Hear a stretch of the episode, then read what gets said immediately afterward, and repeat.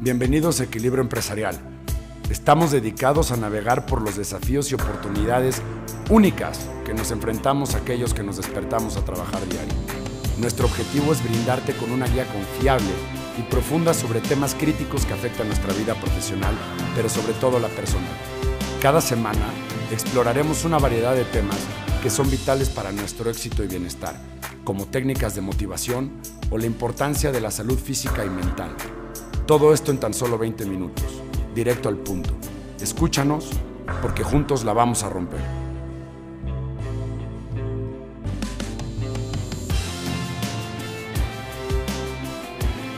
Buenos días a todos, espero que se encuentren muy bien. Pues aquí yo encantado de recibir al doctor Christopher Torres, que tiene, le voy a dejar que él solito se, se presente y les platique un poquito de su vida. Es, es, una persona increíble cuando tienes la oportunidad de conocer a estos héroes que se baten entre la vida y la muerte en el área de urgencias. Entonces, doctor Christopher, por favor, platícanos un poquito de ti. Hola, Toño. Primero que nada, gracias por la invitación a tu podcast y al, y al Hospital Puebla siempre por la oportunidad. Eh, bueno, un poco de mi formación y de mi, y de mi vida. Nací en Caracas, Venezuela y me formé como médico general y cardiólogo también en mi país. Y posteriormente pues, tuvimos eh, la oportunidad de hacer un par de rotaciones en España en el área de insuficiencia cardíaca. Y en, ese, en, esa, en esa misma tónica pues me apasiono por lo que serían las arritmias. Y en un segundo tiempo pues hago electrofisiología y arritmias en Barcelona. Ok. Para los que nos escuchan, que está dirigido a público en general eh, y no sepan lo que es la electrofisiología, ¿nos puedes platicar tantito? Sí, claro, claro, disculpa. Más bien, mira, este, la cardiología ha crecido tanto que hemos tenido la, la necesidad de diversificarnos, ¿no? Entonces, hoy en día hay cardiólogos que tocamos netamente la parte eléctrica del corazón, los trastornos asociados a arritmias y la parte eléctrica. Y hay otros cardiólogos que tratan más el tema de la circulación, el tema de infartos, el tema de, los cateterismos cardíacos por cardiopatía. Y un tercer grupo de cardiólogos que se encarga del área de imagen, rehabilitación, etc. De manera que hoy por hoy, a la medida que ha avanzado la cardiología, es imposible que esa visión clásica del cardiólogo único que veía todo. Cada vez hay más ramificaciones y cada vez dentro de las mismas áreas, por ejemplo, arritmias, ya tenemos muchas eh, especificaciones para arritmias específicos, por lo que pueden haber cardiólogos, electrofisiólogos que se traten de solamente de una o dos tipos de arritmias, ¿vale? Correcto.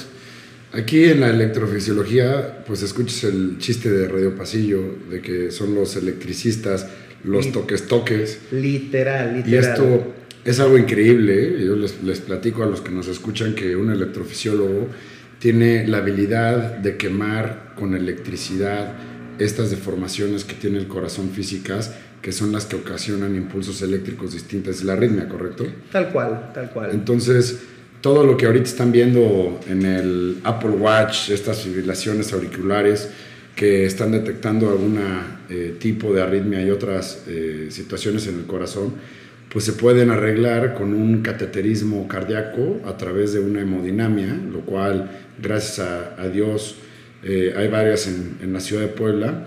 Dentro del Hospital Puebla hay una donde practica Christopher y con un cateterismo cardíaco que ingresas por una arteria o vena. Dependiendo del caso, sí, como lo dice muy bien, claro. El caso, ya por la radial, que es la mano, ya no te tienen que abrir la pierna. Este, entran los doctores y pues le dan toques, toques al corazón y se elimina este, este tema, ¿no? Igual se van con medicamento a casa y te tardas alrededor de unos 30, 40 minutos, si bien va, ¿no? Sí, bien va. A veces que toma un poquito más porque hay circuitos complicados. Pero en líneas generales prácticamente es eso. Incluso hoy en día, digamos que la especialidad es una de las pioneras en tratar de bajar el tiempo de, eh, de, de radiación para el tratante, por lo que una de las técnicas nuevas quizás es a lo mejor ya empezar a hacer este tipo de intervenciones a través de navegadores en tercera dimensión y todo un, un, acúmulo tecnológico que obviamente para el personal que está dentro es mucho más ventajoso a la larga, ¿no? Claro. Oye, ¿cuánto tiempo se tarda una persona de tu profesión en estudiar? Vale, esto? mira, pues un, un, un, tiempito, Toño, o sea, más o menos, fíjate, de carrera, de carrera de médico general, entre 5 a 6 años dependiendo los pensum de, de formación, ¿no? El año de internado y luego pues posteriormente dependiendo las preferencias de cada quien, dos años de medicina interna como residencia, hay gente que lo hace completo, los tres o cuatro años dependiendo del país, tres años de cardio y posteriormente las subespecialidades que oscilan entre uno a dos años. Ahí vas 11, 12 años. Entre 12, yo tengo 13 años de formación para, para tener... Wow. Pues increíble. Entonces, para que me entiendan, aquí tenemos un gran profesional de salud que le vamos a hacer un poquito de preguntas relacionadas a lo que a nosotros nos compete, que es la productividad. Como bien sabes, Christopher, estábamos hablando el, otro día, cuando hicimos el, el video, de que en mi caso pasé por una etapa de mal manejo de estrés, de pasar por un pensamientos negativos, eh, diferentes cosas que provocaron en mí una como olvido, por así llamarle, temporal a, mi cuerpo y también obviamente pues baja la productividad y la, la, productividad mental, ¿no? La, la, salud mental. Entonces estoy en un viaje, un viaje para encontrarme con gente profesional como tú y documentar todo lo que yo quiero saber al respecto de las pequeñas cosas que le bajan a la productividad de uno, ¿no? Y obviamente documentarlo en el proceso y dejarlo como un libro abierto para que la gente que pasó o está pasando por lo mismo que yo viví, pues tenga acceso a ellas y así poder pues lograr una ayuda a quien, a quien lo necesite. Entonces nosotros tenemos aquí el tema para compartir contigo y con la audiencia sobre qué es una vida sedentaria. Entonces, el otro día me lo platicaste súper bien en el pasillo. ¿Qué, ¿Cómo califica un profesional de la salud una vida sedentaria? Fíjate, para el caso del profesional de la salud, dependiendo un poco sus ocupaciones, eh, normalmente tienden a ser en su momento personas muy activas.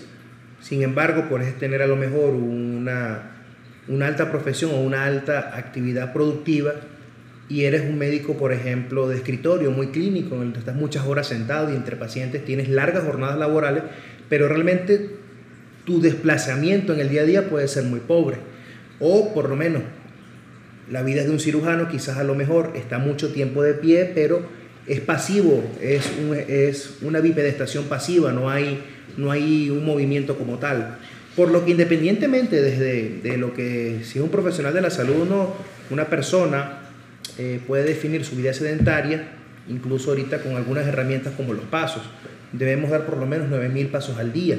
¿Verdad? Y la Organización Mundial de la Salud define sedentarismo en aquella persona que al menos no cumpla 90 minutos de actividad continua durante una semana. ¿Bien? Ok, perfecto. Entonces 9.000 pasos al día, eso está hablando alrededor de 8 kilómetros, 7.5, 8 kilómetros al, día en un desplazamiento común y corriente, ¿no? Y, creo que eh, cuando tú estás todo el día sentado, en la oficina, pues por eso tienes estos relojes maravillosos que entre otras cosas te dicen párate y camina, se basa exactamente en eso, ¿no? Justamente hoy, disculpa que te interrumpo, y tuve una jornada de consulta bastante, y no me di cuenta, estaba muy sentado, y es gracias al Apple, bueno, Apple no, al dispositivo, porque no hay patrocinante todavía, este, ni habrá. Ni habrá, párate, Claro. O sea, párate. Entonces, claro, ya tú dices, bueno, ya va. Por eso estabas caminando ahorita que llegué. Voy por agua, ¿no? Voy por agua, aunque sea, para pararme. Sí, es verdad que este, todo este advenimiento tecnológico nos facilita un poco la vida. A veces no las estresa, porque con cualquier palpitación este, puedes, eh, te pueden originar preguntas vía electrónica, pero bueno, a fin de cuentas para eso estamos. Claro. Oye, ¿y cuál es la relación entre la falta de actividad física y el riesgo de enfermedades? Pues fíjese que este, hay una relación directamente proporcional con esto, no solamente por lo que implica el sedentarismo como tal y aumentar factores de riesgo como la predisposición a diabetes o hipertensión, sino más bien lo que conlleva a el estado sedentario. El estado sedentario, bien sea, se relaciona con mayor estatus depresivo, por lo que la actividad física como tal en nuestro organismo genera una serie de sustancias endorfinas, citoquinas, que nos promueven o nos evitan incluso parámetros nocivos como la inflamación. Una caminata al aire libre en un ambiente así tengas un día muy estresado, pues metabólicamente es distinto a a no hacerla. O sea, sí hay relación, incluso hasta en la manera de cómo encontrar soluciones a tu día a día. ¿Verdad? Correcto. Esa, esa inspiración natural que a veces no tengo idea cómo solventar tal problema, pues probablemente con una caminata más o menos un ritmo moderado, cambiar de ambiente, al aire libre o en el gimnasio, donde sea. Eso es lo mejor. Eso es lo mejor. Te promueva a un estado diferente y a encontrar la solución a determinado problema. Bueno, y está también documentado que el hecho que te dé el sol también te ayuda, ¿no? en temas, temas de ánimo. Entonces hablaste de hipertensión, diabetes, hablaste de este, salud mental, salud cardiovascular, salud metabólica, sin, sin lugar a dudas. Y, y, nosotros estamos del lado de la moneda de, del tema mental. El hecho de no tener en las primeras horas del día la recepción de endorfinas, porque mucha gente dice, bueno, lo voy a hacer en la noche. Pero lo fregón, si quieres ser productivo, es hacerlo antes de las 7 de la mañana. Y eso tiene exactamente... a las 7 de la mañana es muy buena hora para los que empezamos a trabajar entre 9 y 10. Este, para que realmente metas a tu cuerpo toda esta carga de endorfinas y lo pongas como parte de tu rutina junto con una meditación, algún audiolibro que, que te ayude, esto te va a arrancar a que de los nueve, creo que son 7000 pensamientos los que tenemos diarios, de los cuales el 98% son negativos, esto es algo natural, a quien le guste qué bueno y a quien no también, pero es la realidad. Y la gente que tiene pensamientos positivos están ligados al ejercicio, siempre. Entonces creo que es muy importante aquí darle la vuelta a la moneda rapidito, aunque sea media hora, y si no te da tiempo, pues dividir tu ejercicio en dos, ¿no? Porque uno, también estás hablando de que el exceso de sentadismo causa obesidad y ahí ya estás hablando de otros temas un poquito más peculiares, ¿no? ¿Qué recomendaciones generales puedes dar para que las personas sedentarias inicien un programa de ejercicio de una manera segura? Fíjese, es un tema bastante importante y este, debe quedarse la, eh, crear conciencia, sobre todo en la audiencia, porque muchas veces hay como una, una predisposición al entrenamiento eh, de forma individual, ¿no?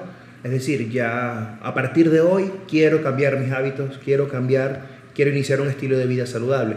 Pero realmente hay que tener en cuenta ciertos patrones antes de iniciar cualquier actividad deportiva, por lo que siempre, si usted tiene mucho tiempo sin realizar una práctica deportiva o nunca lo ha hecho, le recomendamos una evaluación cardiológica básica con la finalidad de descartar alguna patología no serían los como una prueba de esfuerzo, ¿no? Sí, una evaluación tanto como con un eco del corazón para ver la estructura, ¿vale?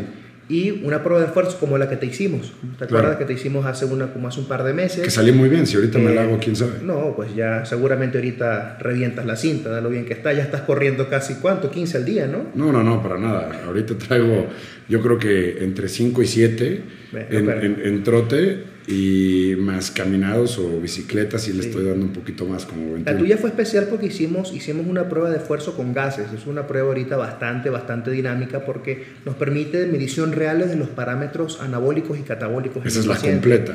Eso es muy completa. Obviamente para un paciente de lo mejor que quiere cambiar sus estados de vida no es necesario hacerlo. No, eso ya estás hablando de alto rendimiento. Un alto rendimiento deportivo, algún atleta, ese tipo. ¿Sabes, ¿Sabes por qué? Mira, eh, creo que es importante tener muy en claro que lo que nos referimos que siempre es bueno es iniciar ejercicio. Siempre te va mejor que estar tirado en el sillón viendo y comiendo palomitas y viendo tu programa. Claro. Siempre te va a ayudar más. Simplemente el hecho que se refiere Christopher, para no, no llevarlo a una exageración, es si requieres más, si fuiste una persona sedentaria por mucho tiempo, unos pequeños estudios básicos para que te digan cómo aplicar un programa, ¿ok? De ahí ya escoges, obviamente, el, el ejercicio que más te guste y que más vaya con tu estilo de vida. Pero sí es importante porque las arritmias muchas veces se esconden, cierto o falso, se esconden, salvo que hagas movimiento. Mucho, mucho, mucho, muchas de ellas. Incluso este, hemos tenido, o ya está descrito, algunas actividades deportivas como proarrítmicas. Incluso este, por ejemplo, está muy de moda la práctica del CrossFit. Claro. Este tipo de, de, ejercicios que son excelentes para un paciente sano y todo el tema, pero hay que tener mucho cuidado porque son ejercicios muy dinámicos y de muchos cambios posturales. Supongamos que este paciente no lo sabe y tiene una vía accesoria oculta, que es algo eh, más o menos importante, o más o menos frecuente, o más de lo que uno cree, y pues esa actividad deportiva pudiese ser proarrítmica para ese grupo de pacientes. Entonces es importante pues tenerlo en claro, eh, de que no le va a hacer ningún tipo de perjuicio a la larga, pero sí en, determinados grupos de pacientes hay que ser un poco Bueno, ahí, te metiste en un super Más caulativa, ¿no? Hay muchísima gente que está dando este tipo de clases y que no llevaron nada de, cultura del ejercicio, no están protegiendo. Y a veces ni siquiera ni preparación, ¿no? Exacto. En los, mismos, los mismos coaching o los mismos... Eh, los famosos coaches. Los famosos coaching realmente a veces, pues, con todo el respeto que puedas merecer algunos, no tienen idea del tema. No, no, no. Y, particularmente en este tipo de gimnasios, no estoy hablando en general, pero yo, yo lo voy a decir y lo tenemos que decir, Christopher, porque hoy tú y yo perdimos un gran amigo. Así es. Eh, no, no, no sabemos realmente a qué se refiere. Yo sí sabía en lo particular que él tenía una arritmia, él estaba consciente de esa arritmia.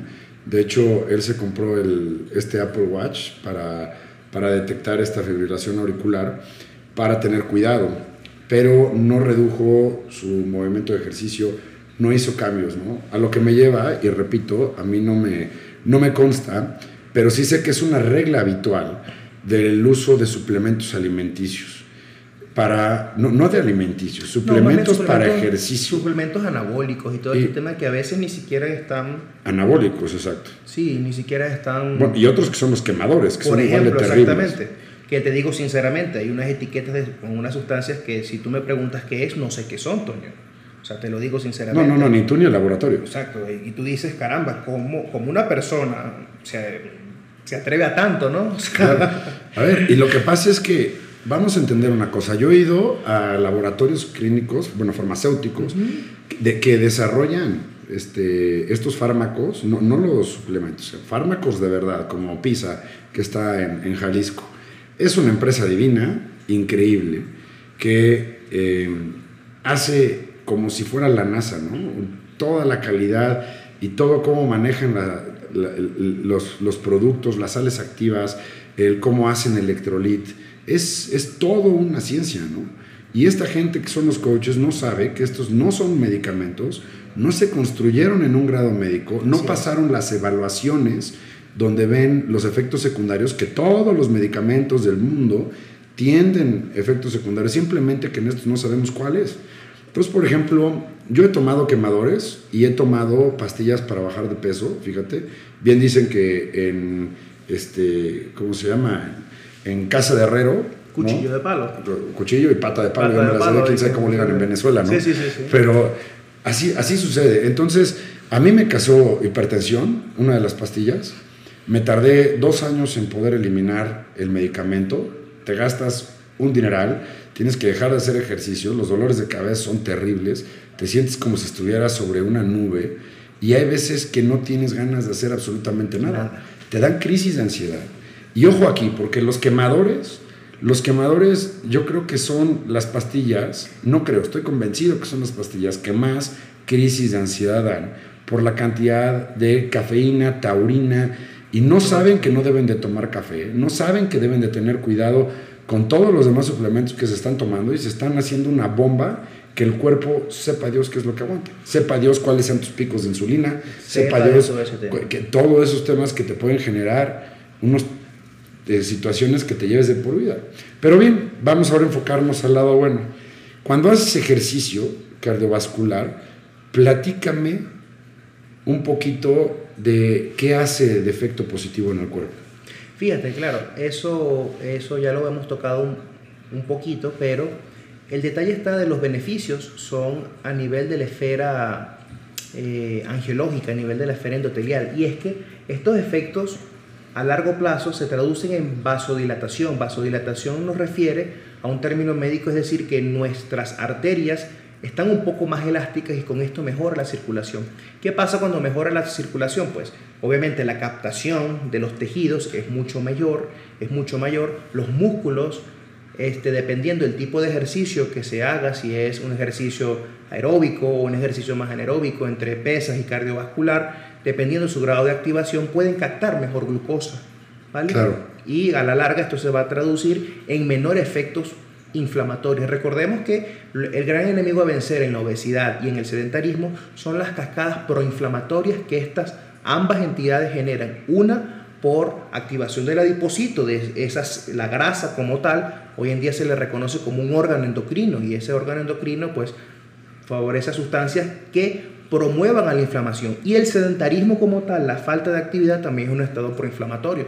Ese es como más lógico. Y ahí hablas de resistencias a la insulina. Exactamente. Entonces, el sedentarismo conlleva resistencia a la insulina.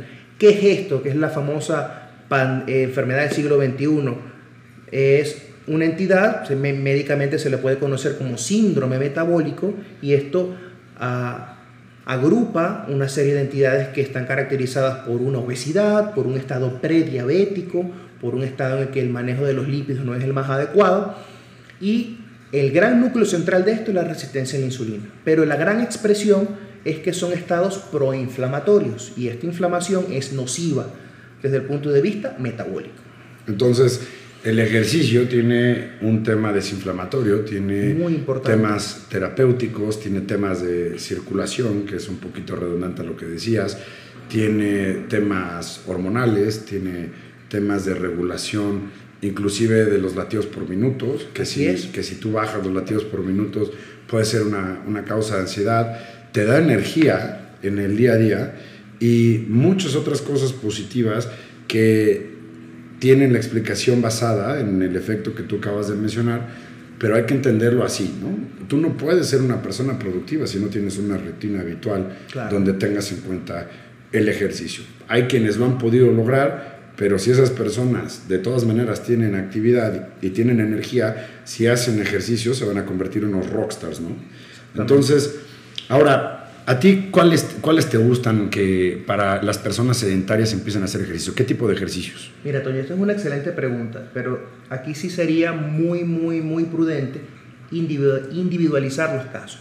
O sea, por ejemplo, si la intención es del ejercicio es la pérdida de peso en un paciente que ya sabe que es obesidad y todo lo que eso conlleva, quizás a lo mejor la imagen clásica de correr, de correr como tal, no sea la primera opción o la opción, digamos, más inteligente, sino más bien en, este grupo de pacientes hacer un equilibrio entre ejercicios cardiovasculares y de pesas, porque el ejercicio de fuerzas está demostrado de que cuando uno activa un músculo de gran impacto, un músculo liso de gran tamaño, como la espalda, pecho, espalda, piernas, ese músculo queda en una actividad catabólica hasta 48 horas desde su activación. Por y todo el mundo razona el tema de no voy a hacer pesas porque me voy a poner cuadrado. Me voy a poner cuadrado o no, estoy muy gordo. El mejor, el mejor ejercicio para la pérdida de peso tiene que incluir pesas. ¿Sabes yo lo que, lo que pienso con, este, con esta pregunta? Que lo importante es vencerte a ti mismo y pararte a la caminadora. Hagas lo que hagas, o la elíptica, o la bicicleta, o lo que tú quieras, pero que realmente le des diario y cambies esa forma de pensar de que no puedo, no tengo tiempo, que te dé hueva hacer las cosas. Este, creo que es algo que, a vencer, ¿no? El, el, que tu mente se crea que eres una persona que desde hoy eres, eres activo y eres, y eres atleta, y para eso tienes que fijarlo durante 90 días y yo les digo una cosa, si tú empiezas a hacer en la mañana, sabes que voy a hacer 15 ejercicios porque me siento medio cansado, se vale, pero haz los 15 minutos y te prometo que el 80% o 90% de las veces que intentas hacer 15 minutos te vas a aventar... Eh, Por lo menos 30. 30. Yo hice, hice pádel y la verdad es que no es un deporte que me encante, pero a todos mis amigos les encanta. Y... Te pasa como a mí, tampoco me encanta, pero el entorno social, por decirlo de alguna manera, me, dio la necesidad de jugarlo. Pero sabes que hoy a las 6, jugamos a las 7, de 7 a 8 y media de la mañana, y después me fui a llevar a mi hijo a su escuela, y tuvo algo padrísimo. Vi mi reloj, llevaba yo ya 700 calorías, ¿no? De todos los arranques corriendo, jugamos en parejas, fíjate que yo pensé que por eso no era tan buen ejercicio, y fue un tema de diversión. A lo que voy es Creo que hay muchos deportes como este, social, si eres una persona social, que te puede meter y adentrar ese trabajo en equipo a ser muchísimo más consistente con tu, con tu rutina de, de, ejercicio, ¿no? Ahora, ¿cuánto tiempo de ejercicio y qué nivel de intensidad? Creo que regresamos al mismo punto. Sí, un poco realmente pero realmente cuantificarlo en lo que decirte 4 o 5 kilómetros o decirte una jornada de 2 horas de, ejercicio no funciona así. Quizás a lo mejor en este tema inicialmente, mm, más que tiempo, calidad, ¿no? Lo, que, lo mismo que decías, Si tú realmente ya venciste la barrera de pararte, de montarte en la caminadora o del hecho de que a lo mejor adquirir un equipo en casa para no tener la excusa de que no voy al gimnasio porque no tengo tiempo, o es que tengo el gimnasio en mi, centro, lo tengo en el piso 10 y yo vivo en un piso 2, eh, vencer esa barrera, ¿no? Y que en ese momento hagas tiempo de calidad. Es mejor, y te aseguro, lo que dices es muy cierto, tú dices, no tengo mucho tiempo, voy a hacer 15 minutos de elíptica, hacen un poco más. Hacen un poco más. Yo, yo, creo que la meta debe ser hacer entre 5 y 10. La meta ya para considerarte una, una persona activa, 5 si tienes prisa y vas a trotar media hora 5 kilómetros a 7 kilómetros en una velocidad baja te va a atorar una, una hora. Una hora, claro. Pero hay, ahorita que hablaste de las barreras, hay algo padrísimo que dice Hábitos Atómicos de James Clear sobre cómo adquirir un hábito y particularmente este de hacer ejercicio. Tienes que evaluar cómo es tu vida diaria y tienes que ver las barreras que te dan flojera para pararte en cada uno de los hábitos malos que vas a convertir a buenos. Entonces yo descubrí los míos y ahí te van. La primera barrera es despertarte y, cambiarte. Entonces, para despertarte necesitas poner un reloj de alarma. Ahí está la primera barrera solucionada. Después hay una barrera que es vestirte. Saber qué te vas a poner. Exacto, saber qué te vas a poner. Entonces tienes que dejar tu ropa puesta un día antes, no solamente para hacer ejercicio, sino después de hacer ejercicio, la ropa que te vas a poner te facilita tu mañana y ya no estás media hora y con prisas de ver qué te pones. Entonces, ahí está otro, otra barrera. Siguiente, te da flojera ir al gimnasio, eliminas la barrera, como dijiste, comprando algo para tu casa. Tercer barrera, o perdón, cuarta barrera sería que es aburrido, bueno, ponte una televisión enfrente y en lugar de estar viendo en la televisión o tu serie favorita en el sillón, proponte que sea en esa media hora, en esos 45 minutos que dura tu episodio, este, solamente cuando hagas ejercicio, pum, ahí está otra otra barrera. Lo mismo pasa, fíjate, el tema de, de la alimentación sana, qué tan importante es entender cómo funciona la, la mercadotecnia de anaqueles. A esto me refiero, ¿te has puesto a pensar cómo está diseñado el Oxxo? ¿Por qué están las barras de chocolate, los chicles, los cigarros y el alcohol hasta el final? Para que en lo que ya vayas a irte, pues... Exacto. ¿Y qué pasa cuando en tu despensa haces lo mismo? Claro. Y pones los chocolates antes que la fruta. Tal cual. ¿No? O el queso antes de, una proteína magra. Pues obviamente tienes hambre y te vas a zampar lo primero que te Dame acá el queso madurado, dame acá... Entonces, son barreras físicas, Christopher, y son barreras también de, flojera, de lo que tienes que, que batallar. Círculos viciosos, que todo, todo, todo, todo lo que estoy aprendiendo ahorita es que todos estos hábitos negativos son un círculo vicioso, ¿no? El estrés genera eh, mal sueño, el mal sueño genera estrés, la ansiedad genera mala alimentación, la mala alimentación genera ansiedad. Entonces, creo que tenemos que entenderlo así. Es un círculo vicioso. Tú necesitas una buena decisión al día para que todas las demás vayan como fichas de dominó. Entonces, si tú no haces ejercicio, tus decisiones y tus hábitos no van a ser los mejores en el resto del día, ¿no? Entonces, Vamos a entenderlo desde esta perspectiva. Luego la otra es, tienes que hacer un autoconocimiento, ¿no?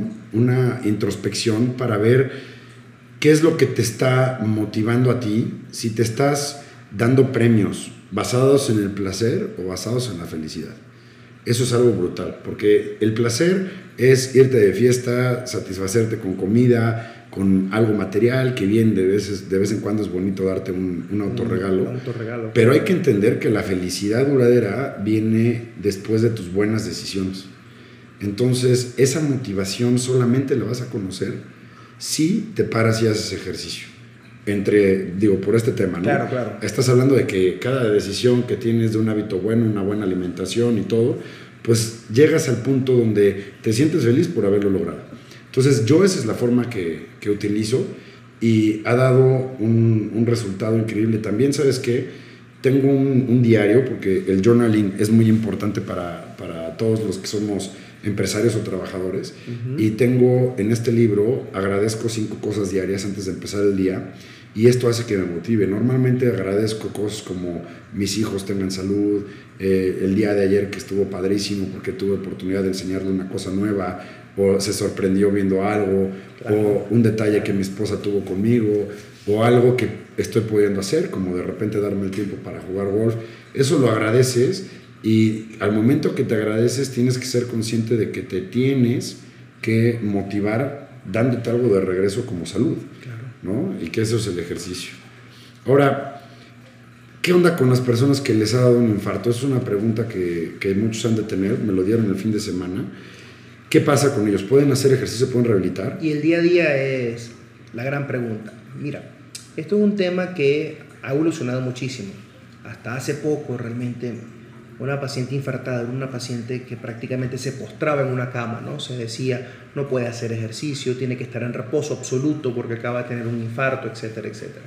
Fíjate que realmente las últimas revisiones del tema han incluso ah, nos han llevado a eh, iniciar programas de rehabilitación durante la fase hospitalaria, es decir, eh, el advenimiento de las nuevas herramientas para el tratamiento de los infartos agudos en cardiología dependiendo del caso, claro, pero hay, casos muy lineales, hay casos que realmente el tiempo desde el evento hasta el tratamiento invasivo, el cateterismo o la, o la terapia farmacológica, que esta última no es tan recomendable, es muy rápido y ese paciente tiene un pronóstico muy bueno, porque en las primeras 24 horas ya se inician etapas de los programas de rehabilitación con movimientos pasivos.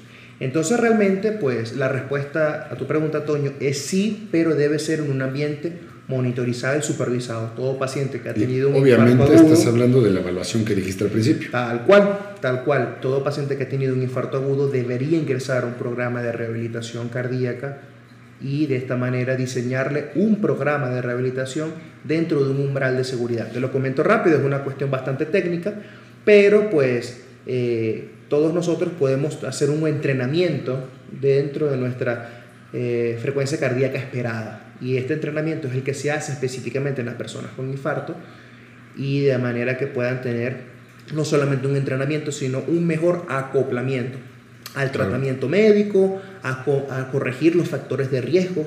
No vale la pena o el paciente debe entender que si se fumaba 20 cajetillas al día, tuvo un infarto agudo de miocardio, él tiene que tener herramientas para vencer ese, ese problema, ¿no? Él tiene que dejar de fumar. No es de la noche a la mañana, pero sí ocurre. De la misma manera controlar la hipertensión, de la misma manera controlar la, diabetes y los factores de riesgo que conllevaron a este punto. Por supuesto, porque es multifactorial la enfermedad. Los programas de rehabilitación hoy por hoy son una herramienta que a veces está infravalorada incluso por el personal de salud, pero cada vez, cada vez cobra más fuerza y cada vez tiene muchísima más, más evidencia. Sabes que no hay cultura para esto, yo lo veo tengo, tengo amigos, amigos de mi papá que han sufrido un infarto, cada vez, inclusive chavos, ¿eh? tengo un primo que se infartó en ese momento, tenía yo creo que él 35 años, por estos famosos quemadores que, que, que, te estoy diciendo, estaba en su gimnasio en la elíptica o corriendo, desconozco ahí el, el, lujo de detalle, y se tuvo que bajar de la, de la elíptica, venir corriendo, me llamó y vino a, a tener un este, o la colocación de un stent nada más en este caso. A los que no saben qué es un stent, es un popotito que abre una arteria y la vuelve a reforzar.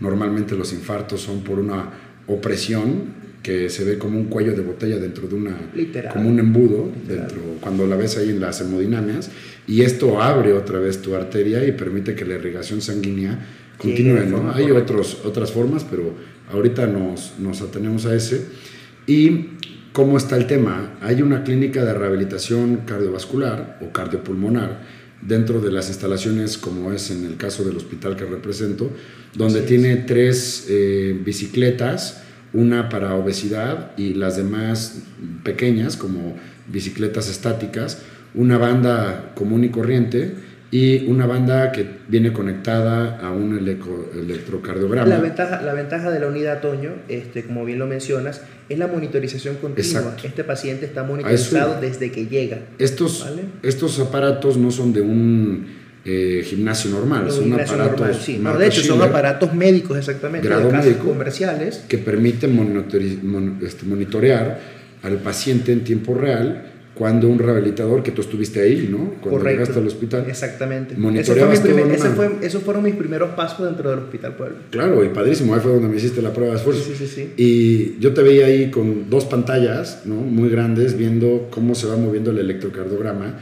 Y pues tú estás viendo ahí, buscando arritmias, este, latidos por minuto que no estén muy elevados. Exactamente. Intercambios de gases, inclusive cuando haces ya la... Cuando hacemos la gasometría, que tratamos de hacerla, como le digo, hay que, individual, hay que individualizar al paciente, pero sí cada vez más se hace con mayor rutina. Sí, claro. Pero claro, Toño, fíjate, a mí me, no, no digamos me, me, me preocupa, me ataña. Vivimos en un, en un mundo apurado, desesperado, en el que el día a día nos lleva y nos consume. Pero ¿cómo tú crees que pudiésemos o que pudiesen las personas encontrar ese espacio de tiempo para poder practicar algún tipo de actividad deportiva a pesar de sus demandas laborales? ¿Cómo le haces tú en tu caso? ¿Tienes una elíptica en tu oficina? ¿Qué? ¿O cómo, cómo, cómo crees tú que pudiésemos obtener algún tipo de ayuda para vencer esa, esa realidad, ¿no? que es el tiempo en el día a día? Yo creo que no es, no es el tener el tiempo, es una prioridad y lo tienes que priorizar. Y no solamente tú como individuo, sino también tu jefe lo tiene que priorizar. El hecho de que tú hagas ejercicio, yo hago ejercicio, nos convierte muchísimo más productivos, cambia tu humor, cambia tu forma de desenvolverte con la gente. Si vendes, vas a vender más. Si compras, vas a comprar mejor. Vas a tener mayor nivel de, de, de inteligencia en la toma de decisiones. Entonces, hay que entenderlo como una prioridad. Es decir, yo me despierto a las seis y media de la mañana, obviamente también me duermo temprano, me duermo ya entre 10 y cuarto, 10 y media de la noche, tengo entre 7 horas, 7 horas y media este, óptimo de, sueño. La verdad es que tampoco necesito más. Si duermo menos me siento medio después, medio, medio cansado y, y, no creo ni siquiera que el ejercicio sea bueno ahí. Pero este, no es que le haga tiempo, es que utilizo el tiempo que sobra después de hacer el ejercicio. ¿no? Es, es, mi prioridad número uno. ¿Ok? Entonces, y eso lo, lo, recomiendo. Creo que si la gente se estresa por que tener un tiempo limitado para hacer ejercicio, pues lo tiene que negociar con su jefe y decirle la importancia de lo que es. ¿no? Yo creo que hoy en día lo, la administración moderna va de la mano con este tipo de cosas. Y más si tu jefe es liderazgo consciente. Si no, pues entonces creo que tu, tu estilo de vida y donde estás debe de cambiar. Depende también tu profesión, el turno que tengas, pero siempre debes de encontrar la forma en hacer ejercicio. Fíjate que tocas un tomo, te voy a hacer una, una pequeña eh, experiencia y es que como, como bien sabes tuve la oportunidad de formarme en Arriñas en Barcelona y ya en, algunos, en algunas etapas del, del ferrocarril sobre todo en la zona alta de Barcelona, se estaba estudiando, otoño, una posibilidad de que en los últimos vagones estuviesen algo de, maquinaria para la actividad física.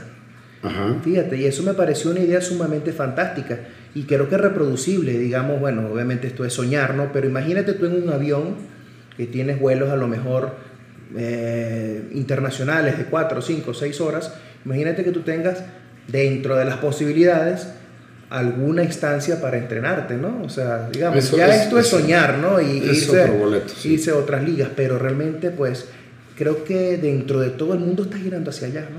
Fíjate que estaría interesante ver el dato de cómo lo hacen los pilotos, ¿no? ¿Eh? Porque ellos de entrada viven en otro horario. Ellos traen un horario... Y tienen un ritmo circadiano, pues... Sí, pero también tienen otro, otro horario donde no fuerza es noche o, o día, ¿no? Ellos traen un, horario internacional, no me acuerdo cuál es, y se basan en eso. Entonces tienen que estar viviendo más los que hacen transatlánticos. Los que vuelan de Cancún a Miami, pues digo, es algo muy, muy, sencillo y, son pretextos, ¿no? Pero si vuelas de México, Madrid, pues entonces sí debe de estar muy, muy interesante con qué pilas llegas después de estar sentado ocho horas o a lo mejor ya estás hecho la pestañita dentro del avión, sepa Dios, ¿no? Ya se, se vuelan solos en muchos de los casos. Oye, y regresando al punto, ¿qué, signos de advertencia eh, puede suceder cuando te estés ejercitando que lo debas de parar de inmediato? Fíjate, más ¿Cómo identificas así de ahí, sabes qué? Ya te, tienes que bajar. Lo más fácil, o digamos, lo más común, obviamente va orientado hacia las lesiones musculares. Eh, obviamente, eso sería, digamos, algo esperado, algo normal. Pero desde el punto de vista cardíaco, o en las líneas generales, si tú estás realizando una actividad deportiva y empiezas con sensaciones de depresión, de dolor en la parte central del pecho, que sientes que hay una sudoración un poco más, más marcada de lo, de lo relacionado con el entrenamiento, que ese dolor, esa sensación de presión genera o tiene una duración mayor de 20 minutos, o se irradia hacia la parte anterior del cuello, la parte superior, o al miembro, o al miembro superior izquierdo, clásicamente, a veces al derecho también puede darse, son datos de alarma. Eso por una parte. También es importante, como bien lo decía, muchos ejercicios son proarrítmicos. Entonces, la presencia de palpitaciones, hay una aceleración normal del corazón por el esfuerzo, pero si el paciente sintiera una, una palpitación exagerada, ¿verdad? Es un dato que tiene que tener en consideración y en ambos casos se amerita, uno, la suspensión del ejercicio de forma inmediata y la consulta médica obligatoria con un cardiólogo. Claro. apenas me platicabas de lo importante también que es la hidratación en el ejercicio. Sí. Y a ver, el otro día estoy platicando con un amigo y, creo que por eso sentí ahorita la obligación como el, el Pepe Grillo, ¿no? Para, para, comentarlo dentro del espacio. Y es que la gente no sabe cuáles son los electrolitos grado médico que se pueden considerar como tales. Y ven a Suerox y Electrolit dentro del mismo nivel, al igual que Gatorade, no es lo mismo. Una cosa muy diferente son los minerales que te ayudan para hacer ejercicio como lo puede llegar a ser bien un, un Gatorade, pero no tiene nada que ver eso con un electrolit, con un suerox, con un nada. O sea, el electrolit es el que está arriba aquí en, aquí en México, el que más similar es de un... Este, de, un de un suero... De un suero eh, fisiológico, pudiésemos decirlo. Exacto, ¿no? De los que te... Pero también, también noto con cierto grado de preocupación como el sobreabuso de estos tipos de, de sustancias hidratantes. Si bien es cierto que obviamente hay que reponer las sales que se pierden, pero también va añadido un poco a la actividad deportiva. Yo le digo a los pacientes, si es un día de calor extremo y tu actividad deportiva ya sobrepasa la hora de entrenamiento, ya es algo que tienes que, este, que reponer, ¿no? Que tienes que Yo, yo creo que inclusive si vas a hacer media hora, reponlo, a lo mejor ahí sí con un Gatorade sin azúcar. Exactamente. Porque también traen una carga de, de, este, ¿cómo se le llama esto? De, de azúcar, de fructosa o no sé qué cosa le, le pongan, que, que, tampoco es tan bueno para tu salud. Pero hay unos como Propel antes, creo que ahorita se llama eh, Zero Sugar. Ah, y está el cero de Suerox, está... A ver, Suerox es bueno, simplemente no es un grado médico y no es algo que debes, por ejemplo, utilizar cuando estás enfermo como pedialite como pedialite electrolito, por ejemplo. Es, esos, esos dos sí son grado médico. Lo que puedes hacer es tomarte la mitad de uno de esos en la mañana, lo combinas con tu agua del ejercicio y repones todos los minerales y todos los, los electrolitos que has Más o menos es similar a la recomendación que hago. Precisamente por eso que, que, me, que, que mencionas. Y es que muchas veces algunos vienen acompañados de altas cargas de azúcar y termina siendo un poco perjudicial porque la gente incluso tiene la tendencia a consumirlos como una bebida común. ¿no? Claro. Pues muchísimas gracias Christopher. Siempre es muy grato y muy padre platicar contigo.